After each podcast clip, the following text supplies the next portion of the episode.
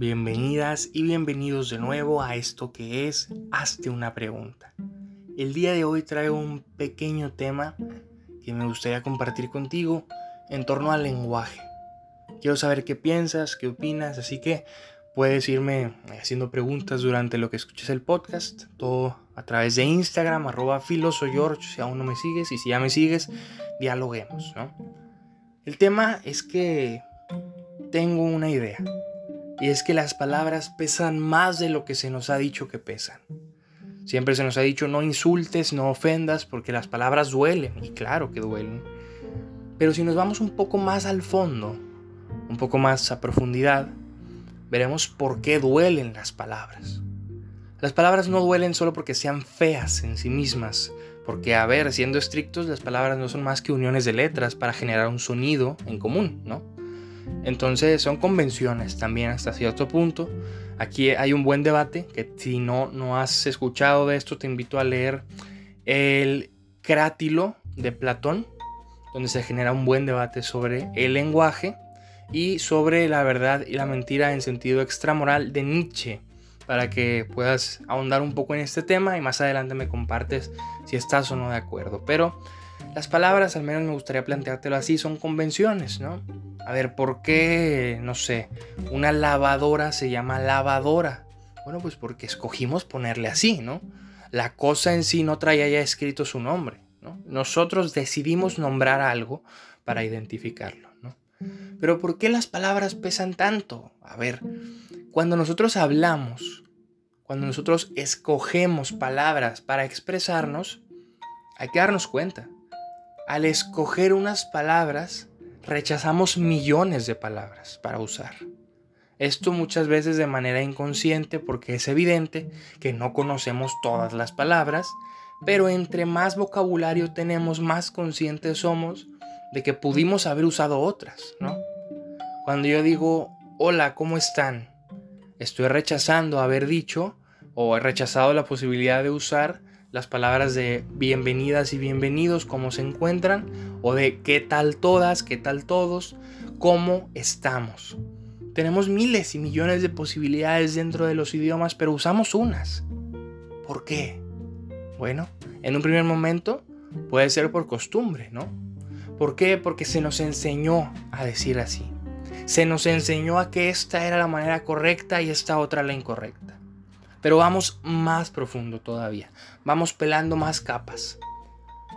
Se podría pensar que el lenguaje se sustenta o se fundamenta sobre una concepción ontológica. ¿Qué quiere decir esto? Que cuando nosotros hablamos, estamos manifestando nuestra concepción del mundo y de todo lo que existe.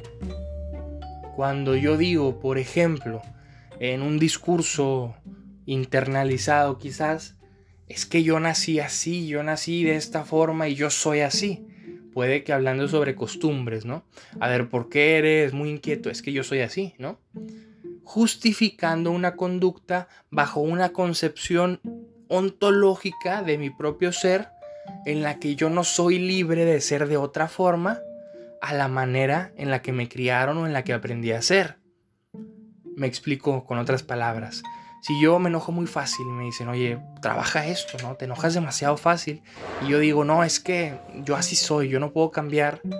El haber dicho, yo así soy, no puedo cambiar, ¿qué nos dice? No solamente nos dice, ah, este no quiere trabajar en sí mismo, no, no, no. Nos dice que puede, que sí que sea una justificación para no trabajar en mí mismo, pero puede también que sea una manifestación de un discurso ontológico dentro del cual yo pienso que yo ya estoy completo, que no puedo cambiar, que lo que soy hoy no puedo ser diferente a esto mañana, que lo que soy hoy es lo único que seré para siempre. O cuando digo, a ver, es que yo no puedo hacer tal cosa, obviamente dependiendo del contexto y sin caer en discursos meritócratas, pues hay que ver si de verdad no podemos o si de verdad es algo internalizado gracias a un discurso con una concepción todo aquello que decimos y sobre todo todos aquellos juicios de valor que damos reflejan una concepción ontológica, reflejan una idea, una manera en la que entendemos el mundo y a quienes estamos en él. Esto tiene mucho que ver con un episodio anterior que platicábamos sobre la importancia del discurso, de las narrativas.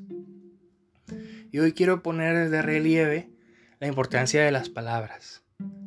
Porque cuando le decimos a alguien es que eres un tonto, por ejemplo, en el calor del momento puede ser estamos denotando ira, claro está en las emociones, pero estamos denotando muchas veces una concepción del mundo en la que yo estoy bien y el otro está tan mal que no merece ser corregido, que merece ser humillado, que merece ser puesto en, no sé, exposición. Merecemos exponerlo, quemarlo. Cuando decimos, él no merece ser escuchado porque lo que dice está mal, la concepción ontológica nos podría decir, la que traemos, que estoy pensando que yo soy el único que está bien y que el que piense diferente a mí ni siquiera merece ser escuchado, porque la verdad la tengo yo. ¿Qué tanto podemos llegar a descubrir concepciones, cosmovisiones o concepciones ontológicas? ¿Qué tanto podemos ver que hay toda una justificación detrás de las palabras que usamos? ¿Qué tanto podemos encontrar motivos por los cuales decimos las palabras que decimos? Este es un ejercicio mental que nos va a invitar a ahondar mucho en todo aquello que tenemos internalizado sin caer en un discurso psicológico, ateniéndome a la filosofía, podemos ver que sí se nos han vendido discursos como verdades. Y esas verdades las tratamos de justificar mediante las palabras que usamos, mediante aquellas elecciones de palabras inconscientes que tenemos, mediante aquello que decidimos o no hacer, mediante aquellos juicios de valor que emitimos muchas veces de manera impulsiva. ¿Qué hay detrás de nuestros discursos. Las palabras pesan mucho porque a veces trastocan las concepciones que tenemos sobre nuestra propia existencia. Si alguien me dice eres un torpe, puede que me lo tome bien y que diga yo sé que no lo soy, porque mi concepción ontológica yo sé que soy alguien que aprende y se equivoca. Pero si yo no tengo esa concepción y ni siquiera soy consciente de la que tengo y me dicen eres torpe, quizás en la infancia, lo puedo internalizar y puedo pensar en mi concepción del mundo, que yo dentro del mundo soy un torpe y alguien que no merece ser escuchado, que no merece ser parte de nada, y eso me va a llevar a una vida con un discurso que yo no elegí. ¿Qué opinas de esto? ¿Estás, no estás de acuerdo? ¿Tienes inquietudes, dudas, reflexiones? ¿Qué pensamientos surgen? Compártemelos, escríbemelos, dialoguemos y busquemos juntos la verdad. Recuerda que una vida que no se cuestiona no es digna de vivirse. Si llegaste hasta aquí, muchas gracias y hasta la próxima.